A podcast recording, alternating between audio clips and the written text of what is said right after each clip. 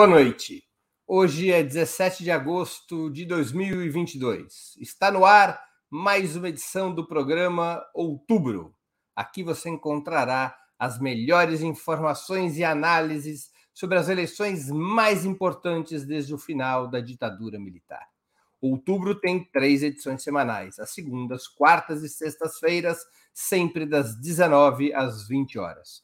Cada edição tem um trio fixo de convidados, homens e mulheres de diversas orientações e gerações que integram a fina flor da vida política de nosso país. Às quartas-feiras, teremos a participação de Juliane Furno, graduada em Ciências Sociais pela Universidade Federal do Rio Grande do Sul e doutora em Economia pela Universidade de Campinas, atualmente economista-chefe do Instituto para a Reforma das Relações Estado-Empresa.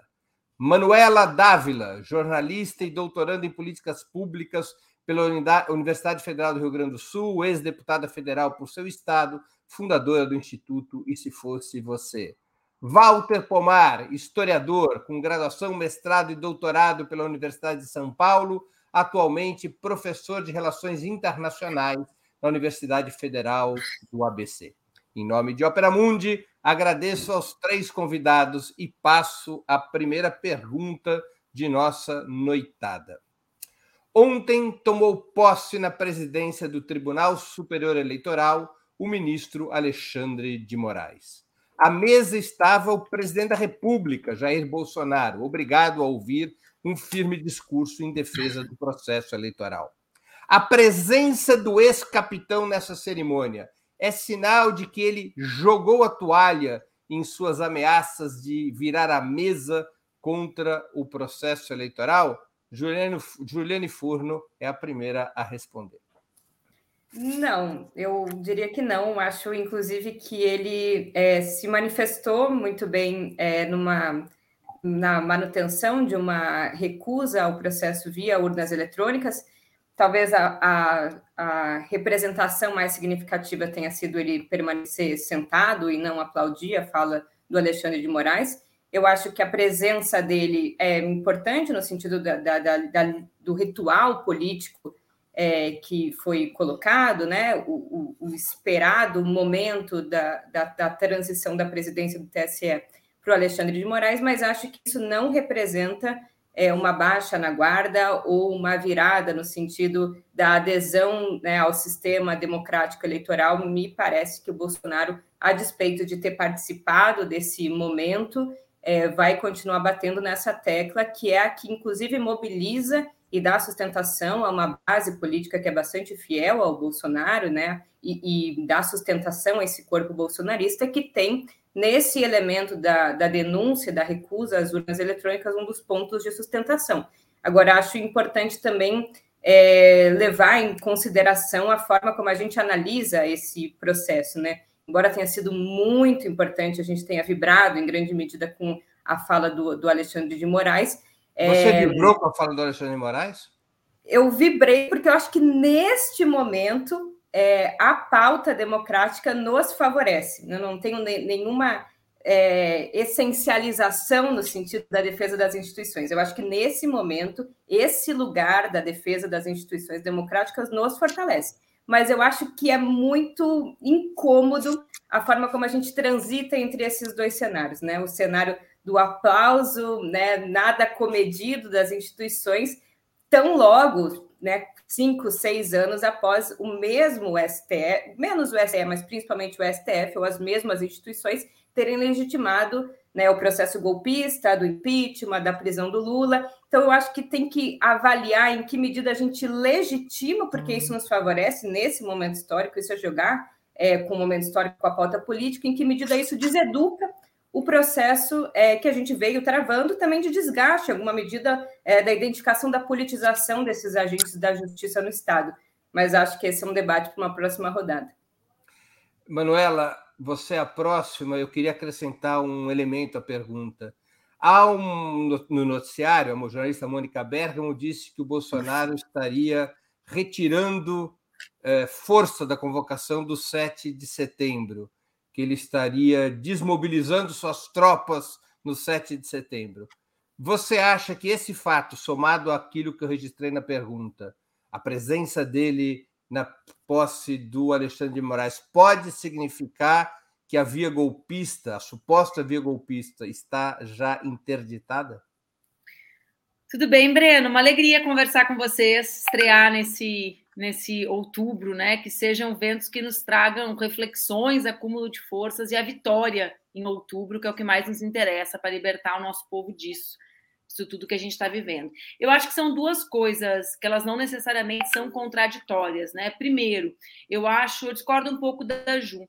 Eu acho que é um gesto e é um gesto relevante ele ter ido à posse, um gesto de que o núcleo político dele, né, Arthur Lira e Ciro Nogueira, o núcleo, do, o núcleo que opera a política pelo Centrão, conseguiu influenciá-lo de alguma maneira. Afinal, ele não só foi, como não falou nenhuma merda depois de ir, né? porque ele poderia ter ido, desculpa pelo palavrão, esqueci que a gente estava num lugar uh, mais imediato, né? Mas, mas ele. Mas você é gaúcha, gaúcha. Autorizada, gente... né? Merda não é palavrão, né? Não está na categoria do que eu digo para minha filha que é palavrão, então não é. Uh, então, assim, uh, isso significa, acho que uma barreira de contenção que o centro político, operado pelos partidos tradicionais de representação da elite brasileira, conseguiram colocar nele. E isso, para mim, é relevante, porque ele não só não iria, como ele se manifestaria sobre o discurso, ele, os filhos, aquela loucura que opera as redes e o espaço de manifestação pública dele. Assim, então, sim, acho que é um fato. Não acho que isso signifique uma contenção das intenções dele, porque ele tem, sempre viveu sobre essa disputa, digamos assim, de uma certa institucionalidade, né, uh, que foi apelidada de Centrão, eu acho esse apelido nefasto, né, mas uma certa institucionalidade que se beneficia da fraqueza dele, das fragilidades dele, que opera o orçamento secreto a partir dessas fragilidades dele, e esse ímpeto absolutamente autoritário dele. Então, acho que foi um dia, né, um dia em que esse núcleo teve suas vitórias, objetiva, objetivamente falando, em detrimento uh, da agenda, que é a agenda genuína dele. Uh, eu não tenho a menor dúvida, Breno, que o Bolsonaro não tem nenhum compromisso com a democracia e que se ele uh, regredir na intenção do 7 de setembro, ele não regredirá nas suas intenções e no seu ímpeto. O que, que eu acho que existe aqui? Ele tem uma linha de conversa com a sua tropa muito direta certo? Eu sempre brinco com isso, e o Walter é o próximo a responder, ele vai entender a ironia, que ele, ele opera né, com, dois, com dois marcos teóricos nossos, né? Ele leu Gramsci, a turma dele, e leu Lenin. Então, ele opera pelas redes sociais né, numa linha direta como se fossem as organizações de base antigas que, que, da, do ideário leninista, Walter. Eles dão um sinal e de cima a baixo, a partir dos grupos, da forma como eles se organizam, eles recebem esse sinal.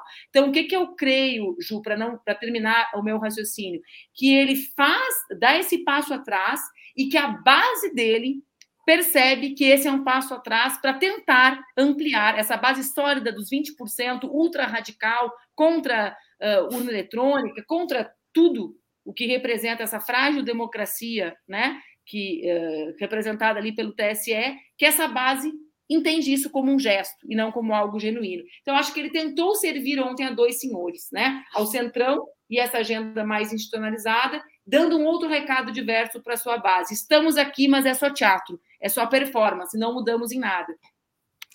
Walter, você acha que é teatro ou uma inflexão política? Sua palavra. Tudo bem, Breno? Boa noite, boa noite, Juliane, boa noite, Manuela. Obrigado pelo convite para estar aqui com vocês. Bom, eu não acho que seja nem inflexão nem é teatro. É a política do Bolsonaro, a política prioritária dele é ganhar as eleições, não é dar um golpe. Ele quer sair vitorioso. Ele quer levar a eleição para o segundo turno e no segundo turno ele quer ganhar. O golpe é um plano B, para o qual há uma série de condições que precisam ser reunidas. Falar do golpe pode ajudar o plano A, às vezes. Falar do golpe, às vezes, prejudica o plano A. O que é permanente também na política do Bolsonaro é confundir, nos confundir. Isso tem a ver com o que a Manuela acabou de falar. Né? Eles operam duas linhas simultâneas de política e às vezes a gente acha que é uma linha só, que eles são é, que eles não têm inteligência política. Eles têm muita inteligência política do mal, mas têm. Né? É, a questão da posse do TSE, o que eu queria acrescentar a isso é que o incômodo que a Juliane falou é recíproco. Ou seja, é, os golpistas que estavam lá também ficaram incomodados com a presença da Dilma, com a presença do Lula, tá certo? Agora, a diferença é que eles ficam incomodados e não acreditam em nós. E entre nós tem muita gente que fica incomodada e acredita neles. Por exemplo, o Alexandre Moraes, é, eu, eu não tenho motivo para vibrar com o discurso que ele faz, porque ele poderia ter punido os, as fake news do bolsonarismo no passado recente. Ele escolheu não punir e inventou aquela coisa: olha, vocês cometeram uma ilegalidade agora, nós não permitiremos isso na próxima. Quer dizer, é um escândalo. Aliás, essa foi a conduta de vários desses ministros do Supremo, né? Sabem que estão sendo cometidos atropelos, ilegalidades, fazem discursos, soltam declarações e não tomam nenhuma medida, porque se o Supremo e o TSE tivessem agido, o Bolsonaro não teria tomado posse, não teria governado até agora, já estaria fora da presidência da República em cana, porque é um criminoso. E por fim, sobre o 7 de setembro, a minha opinião é que eles vão disputar o 7 de setembro de todas as maneiras possíveis e inimagináveis. É uma ilusão achar que não vai ter mobilização da extrema-direita no dia 7. E veja, para eles, a, o dia 7 tem uma simbologia muito importante, e da nossa parte, nós temos que disputar o Dia da Pátria com eles. Não tem possibilidade da gente deixar o dia 7 ser o dia deles, é o dia nosso. Tem que haver disputa. É isso que eu teria para dizer. Vou fazer uma pergunta que reforça algo que tanto a Juliane quanto o Walter já abordaram, mas eu queria ir um pouco além. O hum. outro lado da cena na cerimônia de posse do TSE foi exatamente a presença dos ex-presidentes Luiz Inácio Lula da Silva e Dilma Rousseff ao lado de Michel Temer e diante de ministros do STF que sacramentaram tanto a derrubada de Dilma quanto a prisão de Lula. Depois da impunidade dos militares por seus crimes na ditadura, o ovo da serpente da ascensão de Bolsonaro, também será virada a página do golpe parlamentar de 2016 com a anuência dos partidos de esquerda? Esse não será outro ovo da serpente? Manuela Dávila, pela ordem.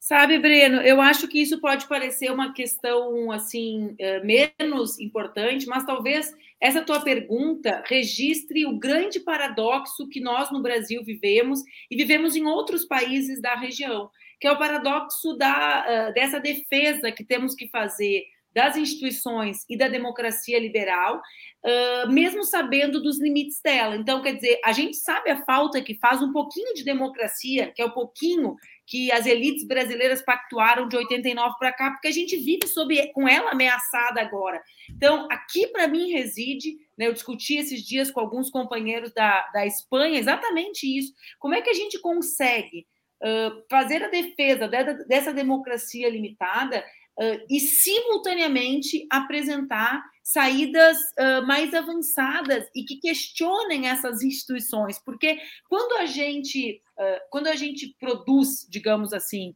essa imagem, para fazer analogia à imagem que tu, que tu trazes para o debate, né? Uma imagem de que está tudo pacificado, de que está tudo superado, a gente dá um sinal para a sociedade que, num certo sentido, está tudo bem, que esse demo, pouquinho de democracia é o que a gente quer.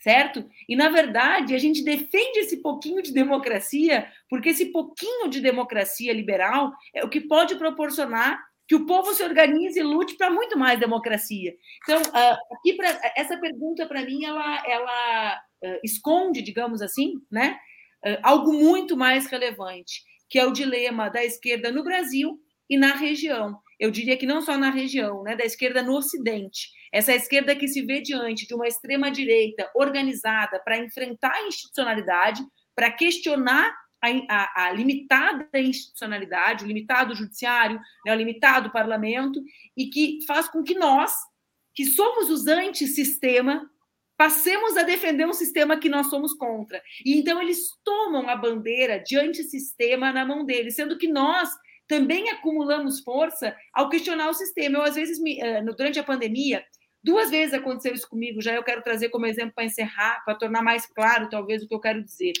Eh, durante a pandemia, às vezes eu trazia números, Walter, Juliana, sobre as questões da vacina e etc.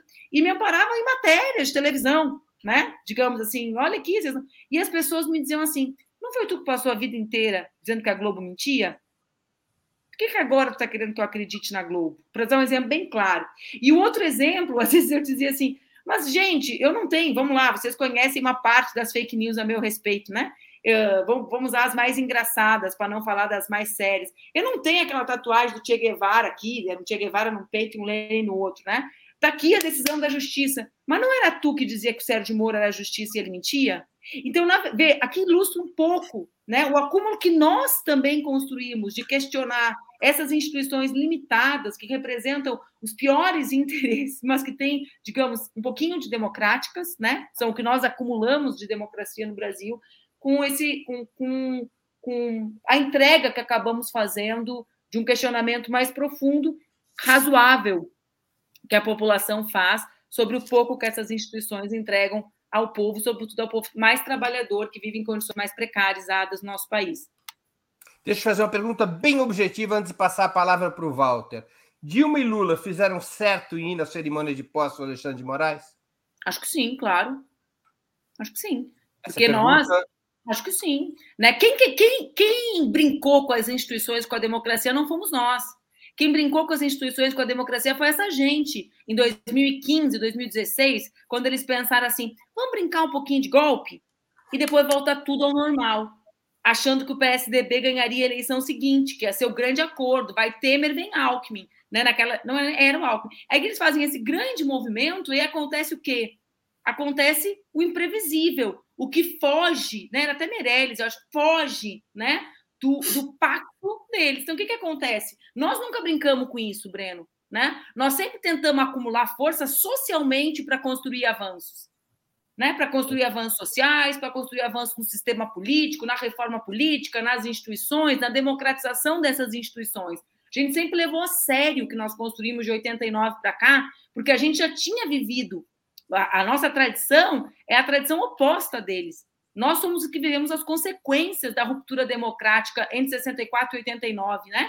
Então, assim, nós nunca brincamos. Por isso que acho que é mais um gesto de pacificação, de dizer, olha, nós, dentro das regras, tentamos acumular para democratizar esse país, mais e mais, mas não negligenciando os acúmulos que tivemos. Walter, tua vez. Então, é muito comum na esquerda tem um debate entre os que querem virar a página do golpe e os que são acusados de revanchistas. Então, por exemplo, é, no debate sobre as torturas na época da ditadura, parece que o problema era punir os torturadores, mas o problema não era esse. Ao não punir os torturadores, a tortura continua sendo utilizada na sociedade brasileira pelas polícias contra as pessoas do povo. Outro exemplo, Parece que o problema era punir os golpistas de 64. O problema não é esse, é que ao não punir os golpistas de 64, outros golpes virão. Então, a questão que está posta em relação aos parlamentares, ou ao legislativo e ao judiciário é como punir os que cometeram crimes, mas principalmente como impedir que essas instituições sejam novamente instrumento para golpes, para sabotagem, para bloqueios contra o governo Lula.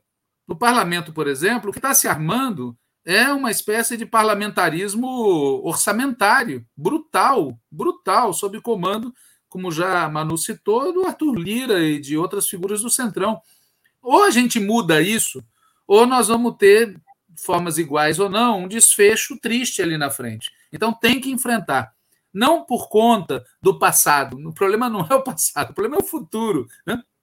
É por isso que eu, por exemplo, acho indispensável, na pauta nossa política, ter no horizonte a questão da Assembleia Nacional Constituinte. Com essas instituições, não vamos conseguir fazer mudanças profundas. Agora, no curto prazo, o script está dado. O que eu acho que a gente não pode cometer de erro é essa eleição vai ser resolvida pelo voto do povão.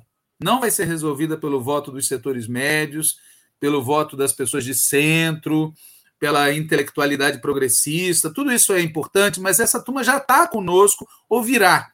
Quem vai decidir é uma parte da população brasileira que oscilou entre nós e o cavernícola e que ainda está em dúvida. A pesquisa que saiu agora, hoje, tá certo? Indica na espontânea. Não por te interromper. Nós, é a pergunta seguinte: você está fazendo spoiler das duas perguntas. Só te perguntar a mesma coisa que eu perguntei a Manuela.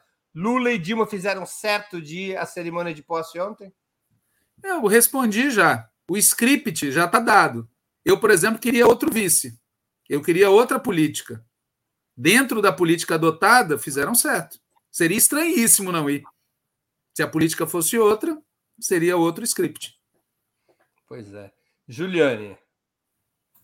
Eu acho que a gente vive uma contradição muito tênue entre a avaliação, a análise de conjuntura que a esquerda, de forma é, agregada, né, com, ainda que com matizes, mas de forma geral, tem feito uma análise de conjuntura que a esquerda brasileira sofreu uma profunda derrota no ano de 2016, uma derrota que pode ter contornos políticos, ideológicos ou mesmo contornos estratégicos, e que essa derrota impõe uma dificuldade que é muito maior do que uma dificuldade só política, porque é uma derrota, inclusive, que, que extravasa para aspectos é, morais, ideológicos, ou seja, a possibilidade, inclusive, da esquerda ter perdido capacidade de, de ser referência e referenciar os interesses do povo, da classe trabalhadora.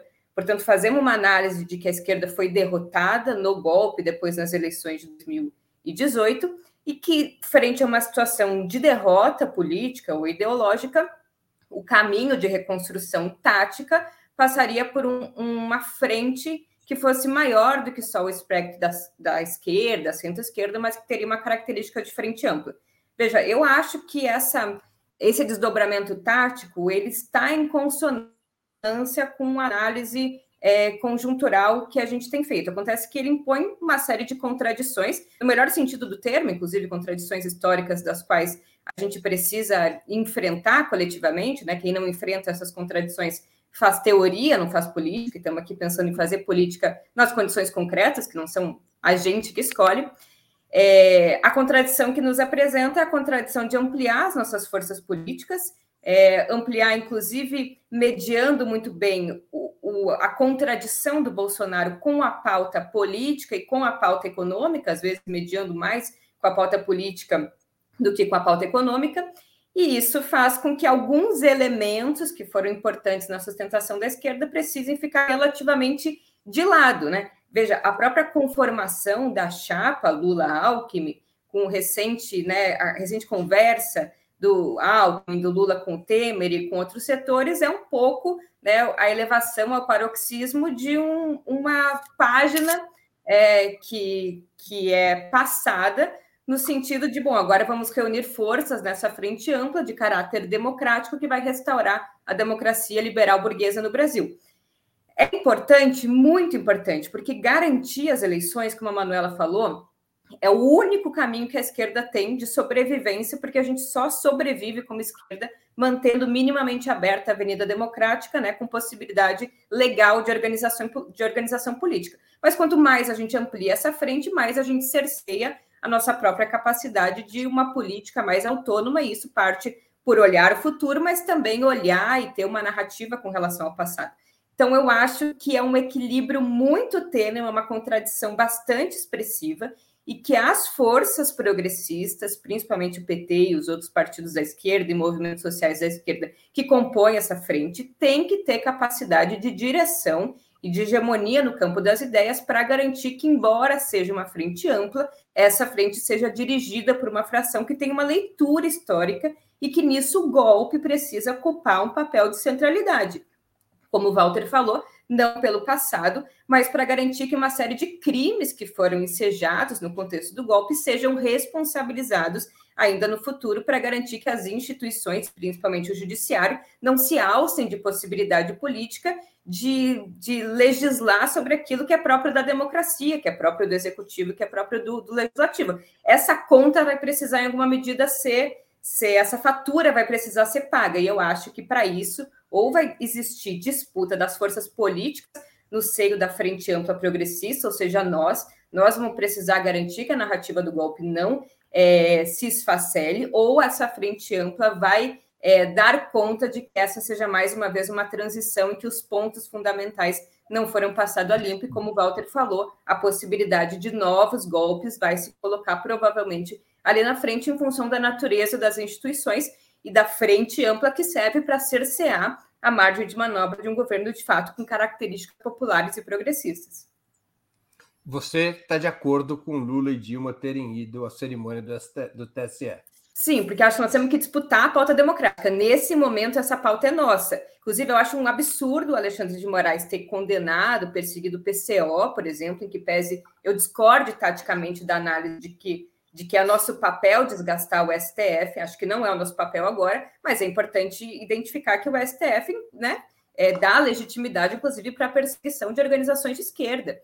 É, mas, enfim, que pese tudo isso, acho que é preciso disputar a narrativa política é, desse processo. A pauta democrática, nesse período, nos favorece. Eu acho que a gente tem que abraçar ela não perdendo de vista, e como fazer isso é muito difícil, mas perdendo de vista a natureza desse sistema que, desde 64, passando por 2016, legitimou uma série de golpes contra a vontade popular. Portanto, não é o bastião da vontade democrática. Muito bem, vamos aqui para mais uma questão. Uma nova safra de pesquisas está sendo divulgada essa semana. As mais importantes, até agora, foram as do IPEC, o antigo IBOP, e da Quest. O Ibope não dá para fazer comparação. A última pesquisa que eles tinham feito foi em dezembro do ano passado. Vou me centrar na Quest.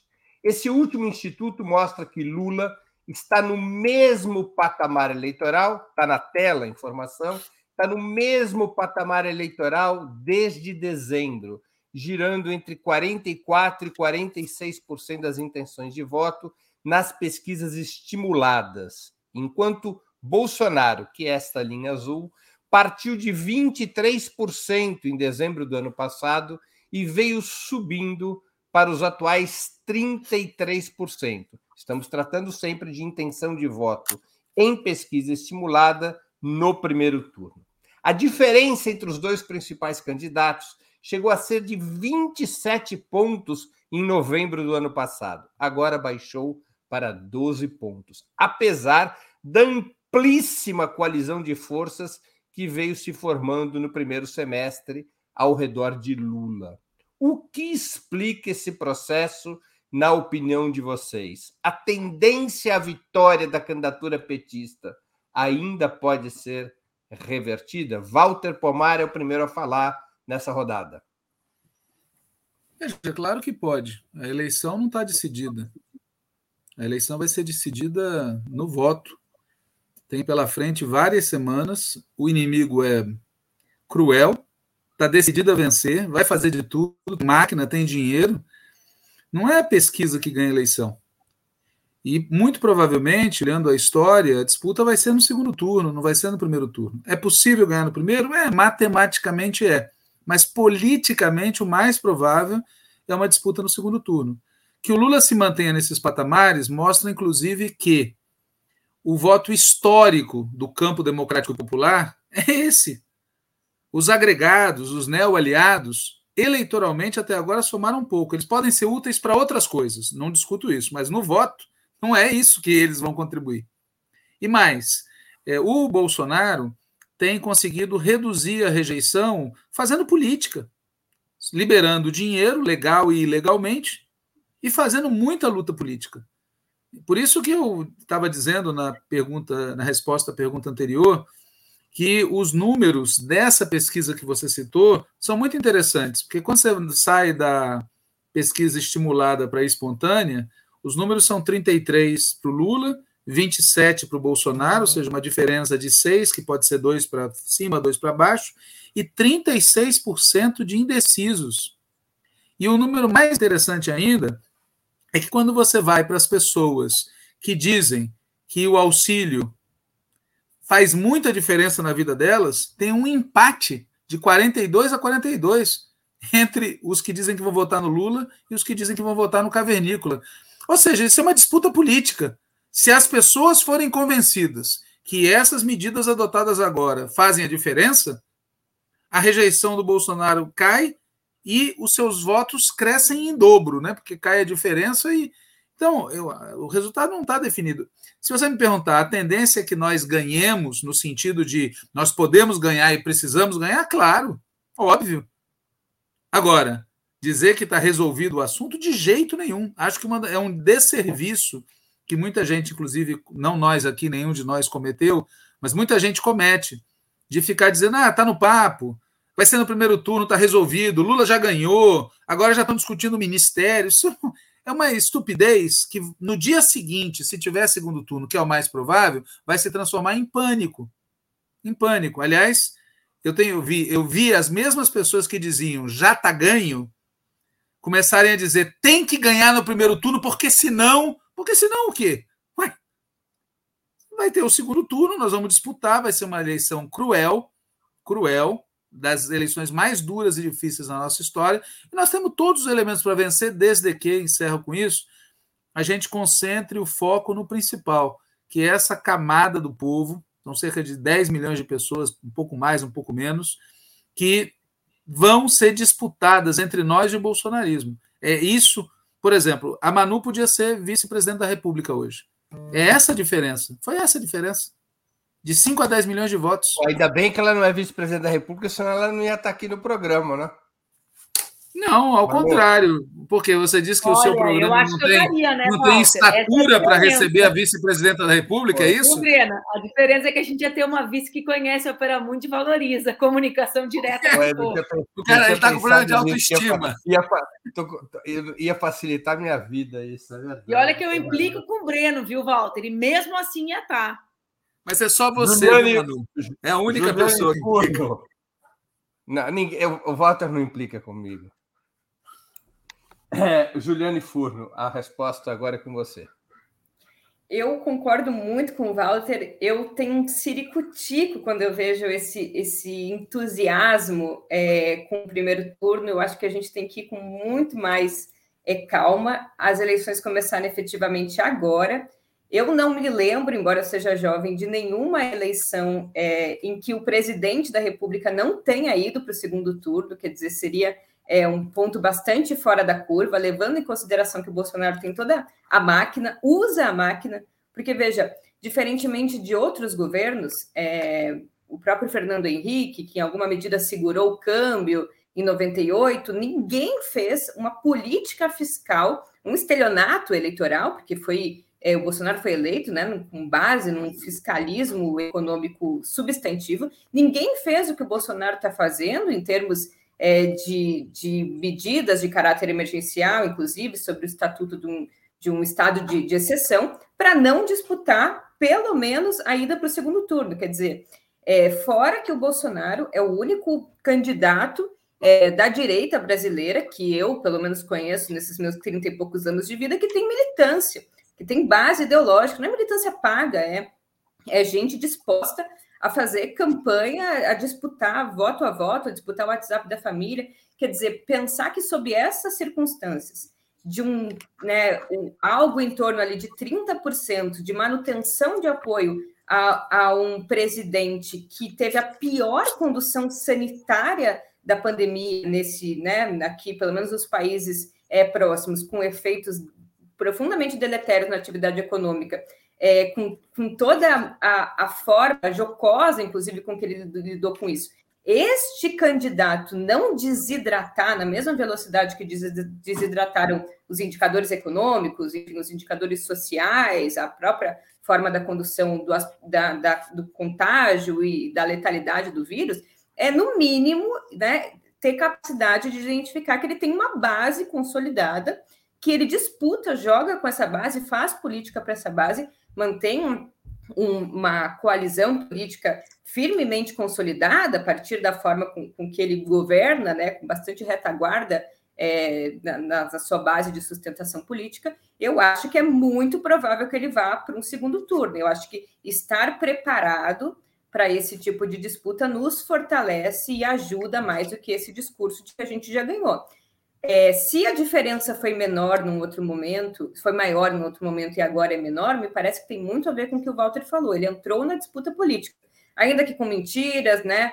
É, ainda que com um discurso bastante falacioso, mas veja, a, a condução agora da política é, de desoneração ou redução dos tributos sobre os combustíveis, que é o principal problema que, que, que, que dá sustentação ali o efeito inflacionário e que pega na classe média, que tem veículo é, automotivo particular, é um elemento importante, fora toda a política é, de ampliação dos benefícios sociais, que, que vai ser, inclusive, ampliado na medida em que esse, esse dinheiro que vai chegar no bolso das pessoas vai se traduzir também em aumento do consumo, por, portanto, aumento da demanda, em alguma medida ainda vai respingar objetivamente o indicador econômico nas próximas pesquisas setoriais. E isso é muito disputado politicamente pelo Bolsonaro. Então, eu acho que essa diferença, inclusive, tende a reduzir é, em função dessas medidas de estímulo fiscais, que foram importantes, acho que a oposição fez certo em votar a favor, mas nós vamos ter que ter capacidade de disputar politicamente o fato de que essas medidas, na verdade, né, foram feitas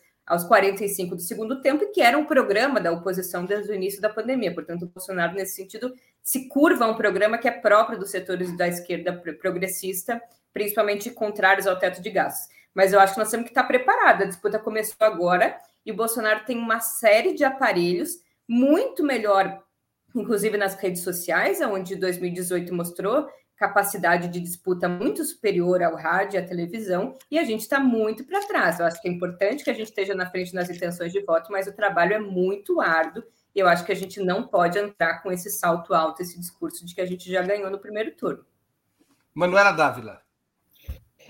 No fundo, Breno, eu acho que a gente tirou muito poucas lições do que aconteceu de 16 para cá, sobretudo do que aconteceu em 2018 porque a gente acaba tratando 2018 como um, um raio num céu azul, ensolarado, né? Acho que a gente se esforça muito pouco para compreender as razões e os métodos utilizados pelo Bolsonaro para se eleger em 2018. E por isso cria um ambiente de oba-oba, para usar uma expressão do meu pai, com relação aos percentuais alcançados pelo Lula. Eu não tenho dúvida de que nós temos plenas condições de construir a vitória.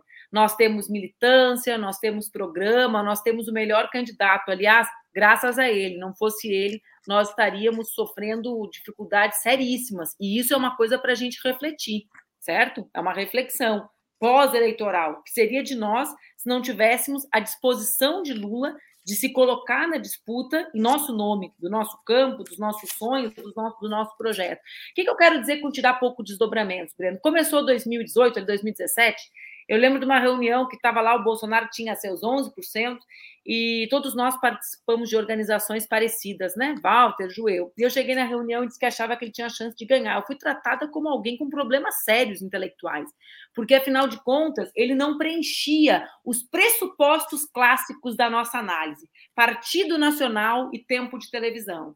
Depois eu dizia que as fake news iam impactar, e eu era tratada por todos como neurótica porque eu era o alvo das fake news, entendeu? Então acho que a gente ainda não entendeu o que aconteceu. É isso, porque a gente acho que não, se a gente tivesse entendido, nós teríamos construído uma estratégia muito mais ofensiva em outros, em outros temas que não construímos e não acumulamos. A Ju, a Ju mencionou redes sociais, né? É, é, um, é um ambiente né, que não se constrói do dia para a noite, que eles têm organizado de maneira militar, não é só robô, né? Eu, eu uso um dado, o último ataque relevante que eu sofri não tinha um anúncio grande, Walter. Não tinha. O Bolsonaro organizou o ataque contra mim nas, sua, nas suas redes, com os filhos deles, agora faz uns dois meses. Sabe quantos anúncios pagos tinha? 250.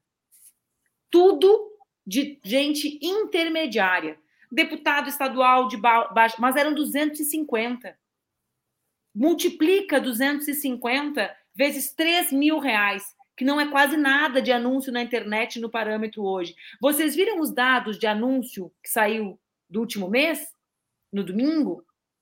Brasil Paralelo, maior divulgador de desinformação desse país, um milhão e meio.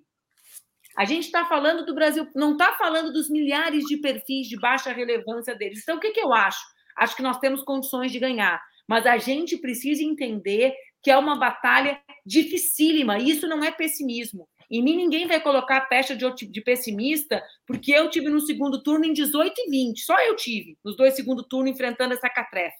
Eu conheço essa catrefa de perto, entendeu? Eu sei o que, que essa catrefa é capaz de fazer. Aqui não tem pessimismo nenhum, mas é preciso botar o pezinho no chão, entender que nós não entendemos tudo. É difícil, né? Entender que nós não entendemos tudo dos métodos, das práticas, da construção, de que eles rompem os padrões, que eles têm dinheiro, e dinheiro que circula de maneira capilarizada, que eles têm base social real, nos dói isso, né? O pessoal gosta de dizer que é um bando de ignorante. É... Não, gente, tem base real, organizada, descentralizada, territorializada. É essa gente que a gente enfrenta. Sabe por quê, Breno? Porque a gente só consegue ganhar o inimigo quando a gente sabe quem está quem tá lidando. Se a gente subestimar a dimensão. A da guerra. Exatamente. Se a gente subestimar a dimensão da batalha, a batalha pode encrespar. Nós temos o melhor comandante, temos um exército de militante capaz de encantar multidões, de conversar com muita gente. Mas o clima de já ganhou não nos ajuda, porque esse não é o clima deles. O clima deles é de força total. Eles sabem, como Walter disse, o significado que pode ter uma vitória deles. Né? É por isso que o plano A deles é a vitória nesse jogo. Não é que é o jogo democrático, gente. É o jogo dos milhares de reais de anúncio com fake news, com desinformação. Não é? É isso. Não é que é um jogo limpo, mas é o jogo com as regras deles, são diferentes das nossas. Então, eu acho que a gente precisa realmente se dedicar muito, trabalhar, entender que a gente teve uma derrota muito grande em 2018, que eles não, teve, não tiveram uma derrota em 2020. Eu vi muito esse papo em 2020, sabe, Breno?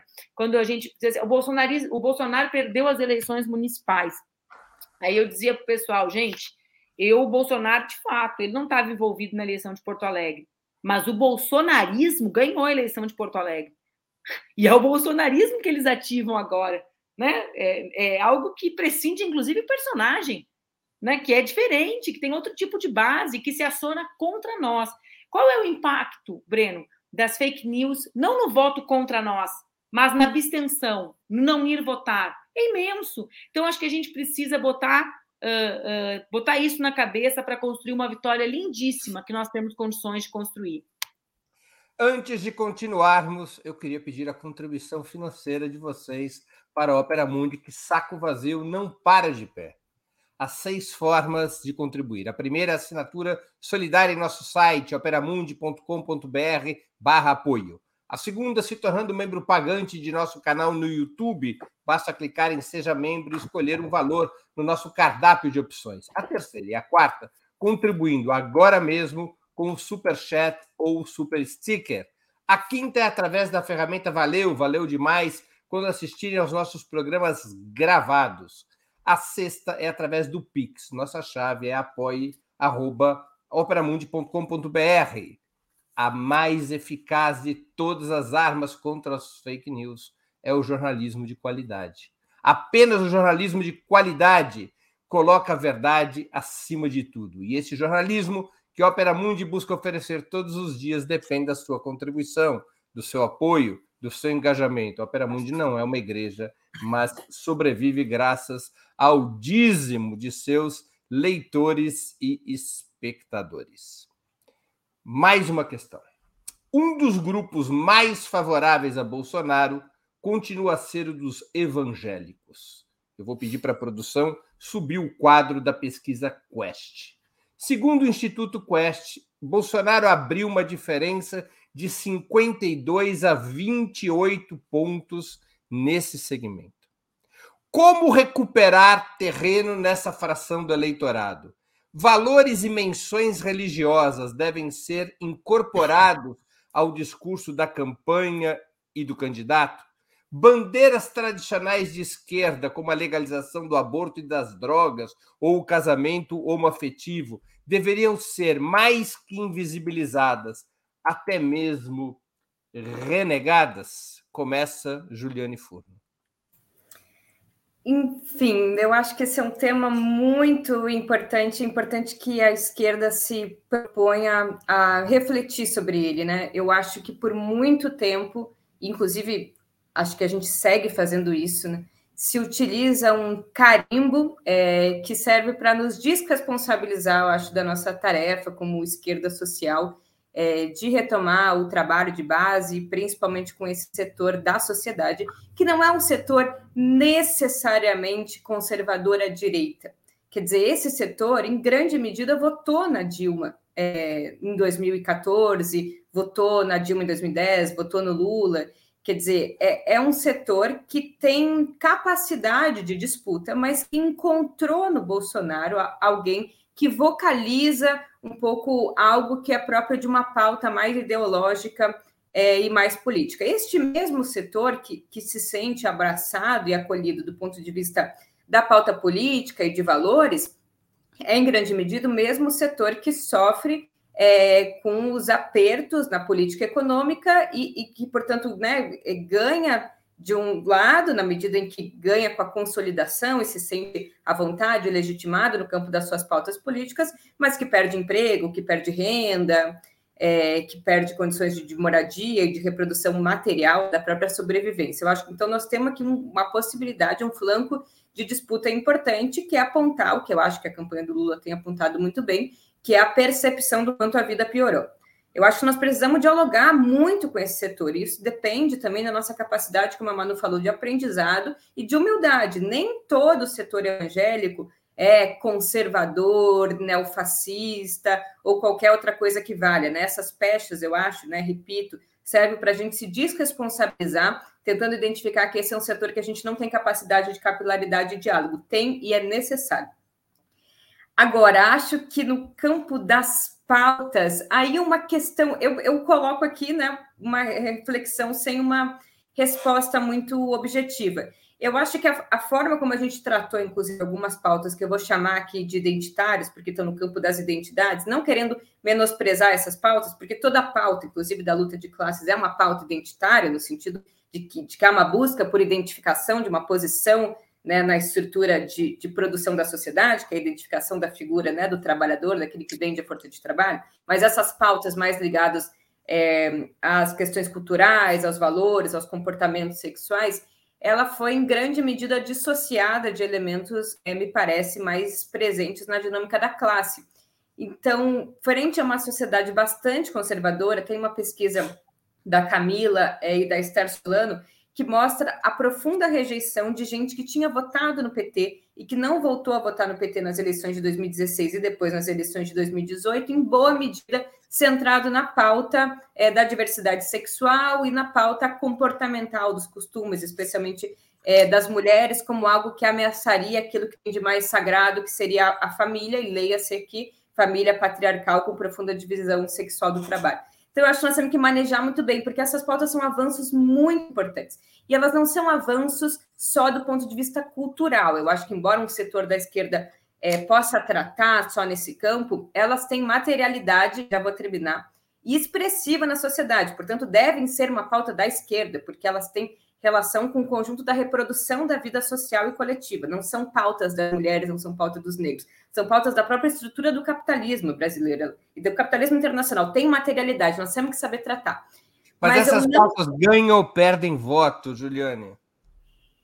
Eu acho que podem, eu acho que a gente precisa enfrentar essas pautas. Eu não sei se elas ganham ou se perdem voto. Eu acho que a gente tem que saber como fazer, mas não pode abrir mão dessas pautas assim, eu diria, né, se eu fosse, né, se eu tivesse que dizer sim ou não, eu acho que são muito mais complexos. Eu estou aqui me colocando muito à disposição de ouvir, porque eu, eu não tenho é, condições de formular aqui, talvez, uma resposta muito enfática. Eu acho que nós temos que tratar. Eu acho que são avanços civilizatórios, avanços coletivos. Tem gente que morre por conta dessas pautas. Nós precisamos tratar. Isso são direitos sociais, são direitos da saúde, são direitos da educação, mas nós precisamos pensar como tratar. Eu acho que as eleições não podem ser momentos, como agora no Rio de Janeiro e outros momentos, que a gente abre mão de pautas que nem deveriam ser propriamente da esquerda para poder ganhar politicamente e deixar de aproveitar esse período para também fazer disputa na, na, na sociedade. Não sei, acho que nós temos que tratar. Em última instância, precisamos tratar, mesmo que, que em grande medida não ganhem voto, porque eu acho que elas fazem parte do processo de avanço civilizacional e está na nossa mão tratar essas pautas de forma articulada com a dimensão mais geral da sociedade de classe. Manuela Dávila, de uma gaúcha para outra. Uh, sabe, Breno, eu às vezes fico pensando uh, quantas vezes quem fala sobre os evangélicos e sobre as chamadas pautas identitárias colocou os pés numa igreja evangélica, num templo evangélico, numa comunidade pobre do Brasil. Provavelmente nenhuma, né? Porque se chegar lá, vai ver que aquele cara que é gay na comunidade frequenta, que a travesti é acolhida, que as mães solo estão lá e não consegue compreender que aquele lugar, muito mais do que um lugar de perpetuação de uma moral, como se vê na internet, é um lugar de acolhimento real, com base territorial e que debate, sobretudo, as questões econômicas ou que são relacionadas à vulnerabilidade econômica das pessoas. Não por nada, a principal base dos evangélicos no Brasil não são os evangélicos, são as evangélicas, as mulheres negras, ou seja, aquelas que, numa sociedade que estrutura a sua desigualdade a partir da questão de raça e gênero, subordinadas à questão de classe, é evidente, são as mais uh, vulneráveis, né? As que, aquelas que enfrentam maior desigualdade. Então, assim, eu acho que a gente precisa entender, né? A maneira como a extrema-direita inventou que nós falávamos sobre identidade. Eu, por exemplo, fui divulgada com um crucifixo me masturbando no Ele Não. Teve gente que virou contra o Ele Não, o maior movimento social do Brasil, por causa da fake news sobre o Ele Não. Entendeu? Então, acho que a gente precisa, primeiro, debater entre nós com base na realidade e não na narrativa que a extrema-direita faz sobre a realidade. Dois, precisamos saber que a pauta do povo brasileiro do povo evangélico e não, é a questão econômica, porque às vezes a gente tira isso para analisar e acha que é a pauta moral que está influenciando e esquece que os evangélicos são brasileiros e brasileiras que vivem em comunidades, comunidades pauperizadas, com violência, com desemprego, né? Então, uh, segunda questão é essa. Terceiro, acho que nós temos que enfrentar a partir da lógica adequada que é debater a questão econômica. Eu quero que o nosso programa trate de economia de cuidados. Isso é feminismo. Eu quero saber por que, que no Brasil mais da metade das mães, quando são negras, não conseguem trabalhar. Que mundo do trabalho é esse que não acolhe as mulheres mães? Ser mãe é punição? Ser mãe é penitência? Na vila é. Na comunidade é porque não tem obrigatoriedade de repasse do governo federal para os municípios, de 0 a 3 anos diminuiu vaga de berçário. Isso é programa que dialoga com as mulheres brasileiras. Então, aqui acho que tem diversas camadas de confusão nossa. Mas as né? pautas de direitos civis, legalização do aborto, legalização da drogas, deve uh, ser deixada de lado na campanha? Eu nunca deixei pauta nenhuma de lado. O presidente Lula também não deixou. Eu acho que as pessoas estão. Agora, eu vou te dizer: o tratamento certo é fazer o que fizeram segunda-feira com a Michelle Bolsonaro nas redes sociais? Isso é identitário? Não, isso foi um erro da esquerda de cima a baixo. De cima a baixo. E depois coloca a culpa no pessoal que defende pautas de direito civil. Entendeu? Então a gente erra em outros lugares e atribui o erro a isso. Acho que o nosso programa tem que Qual ser. Qual um foi programa... o erro cometido? Essa eu perdi. Qual foi o erro com a Michelle? A única imagem que circulou nas redes sociais da esquerda foi a Michelle de joelho como se tivesse algum problema. Eu não vejo problema nenhum naquela imagem. Eu vejo problema em ela receber dinheiro do Queiroz. Para mim, esse é o problema dela. O problema não é a roupa que ela usa, o problema não é a fé dela. O problema é de quem que ela recebeu dinheiro na conta dela, mais dinheiro do que a gente vê na vida inteira. Num mês, num, em 150 depósitos, sei lá quantos depósitos que recebeu dinheiro essa mulher. Então, na, na, entende? Então, assim, acho que a gente precisa, e precisa saber o que, que são as pautas de direito civil, qual é a hierarquia. Entende, Breno? E a maneira como a gente aborda esse problema diante do povo. E a maneira como a extrema-direita mente que a gente aborda. E quais são os, os debates que nós fazemos nos diferentes ambientes. Nós nunca defendemos 90% das coisas que a extrema-direita diz que a gente defende. Assim como os templos evangélicos não defendem o que o Marco Feliciano defende. Lá dentro. Lá dentro, na igreja, né? No Vilarinho, aqui em Belo Horizonte, onde eu estou, ou no Rubem Berta, em Porto Alegre, o debate é outro. O debate é como o povo vai comer, o debate é a violência que a mulher sofre em casa. Então, eu acho que a gente realmente, né? Eu acho que a gente precisa precisa se conectar mais com as razões pelas quais, quais são as lutas pelos direitos civis que nós travamos, o que, que representa avanço para as mulheres, para os LGBTs, para os negros e negras brasileiros. Digo assim, o topo né, da esquerda, porque essa turma, Porto Alegre não elegeu uma bancada antirracista debatendo identidade. Elegeu debatendo o genocídio da juventude negra nas comunidades. E deu-lhe um sarrafo em quem fazia tese sobre isso. Né? Mandou a burocracia para fora e trouxe a juventude comprometida para dentro. Ou aviso, né? Isso é um tipo de aviso que a gente recebe. Muito bem. Walter Pomar. É, eu concordo, em linhas gerais, com o que a Manuela falou. É, a pauta econômica é a fundamental. A gente não deve ficar na defensiva nos temas de direitos humanos, direitos civis. Toda a pauta que é legítima deve continuar tendo nosso apoio. E nós temos que saber falar do jeito certo, no momento certo, como tem que ser feito. Eu temo muito e vejo candidatos e candidatas nossas em todo o país é, passando a impressão de que estão vestindo uma fantasia para enganar o povo na disputa eleitoral. Eu pensava isso, agora vou falar outra coisa. Isso é a pior coisa do mundo. O povo não é idiota. Ele votou em nós como nós éramos, por razões que o povo tinha naquele momento, deixou de votar por outras razões, vai vo voltar a votar se nós conseguirmos convencê-los que o regresso do companheiro Lula à presidência da República é essencial para garantir sobrevivência e bem-estar do povo, garantir desenvolvimento para o país, garantir soberania, garantir liberdade. E tem que ter respeito com a população. Quer dizer, eu concordo com uma, um aspecto importantíssimo do que a Manuela falou, Quer dizer, os evangélicos são majoritariamente o nosso povo, a nossa classe. Aliás, a força que as igrejas evangélicas adquiriram, porque nos nossos governos a gente fez algo que a gente deveria ter feito de outra maneira. Nós fizemos política de alianças com algumas figuras que hoje são nossas inimigas. E nós ajudamos a fortalecer esses inimigos, achando que era o único caminho para chegar num povo que é o nosso povo. Então, enfim, eu acho que tem um trabalho de longo prazo a ser feito. Eu acho que tem uma defesa que deve ser feita da nossa pauta, sem nenhum tipo de medo, sem nenhum tipo de dúvida.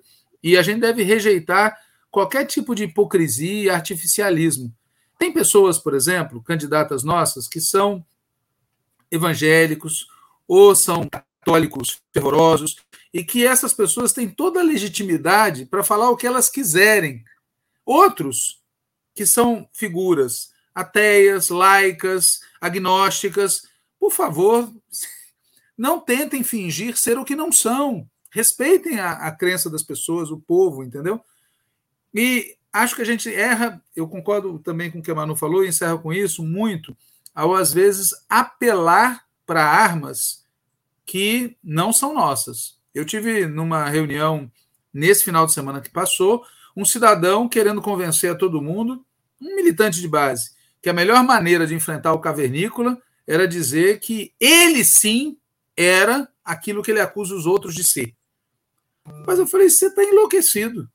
Como é que a gente vai fazer uma coisa dessas? Dizer, por acaso é esse o problema dele? Se fosse, seria qualquer coisa menos um problema para ser tratado politicamente retratado no âmbito público é um absurdo. E há muita gente nossa que apela para esse tipo de argumento. Por quê? Porque tem uma contaminação ideológica da extrema-direita sobre uma parte de nós. Essa violência, esse tipo de, de, de baixaria, nós não podemos aceitar. Dizer, nós temos que ter outra postura, nós vamos ganhar tendo outra postura. Eu queria encerrar com isso. Esse dilema é um falso dilema, entendeu? É, é, ah, se fizer isso, vai ter. Se fizer. Não, nós vamos ganhar tendo a postura que nós sempre tivemos. Essa é a minha opinião. Chegamos ao final da primeira edição de quartas-feiras do programa Outubro.